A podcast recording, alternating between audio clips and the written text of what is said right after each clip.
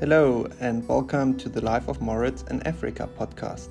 From the tip of the African continent, Cape Town, into the beautiful world. Life of Moritz in Africa is a podcast for everyone about almost everything.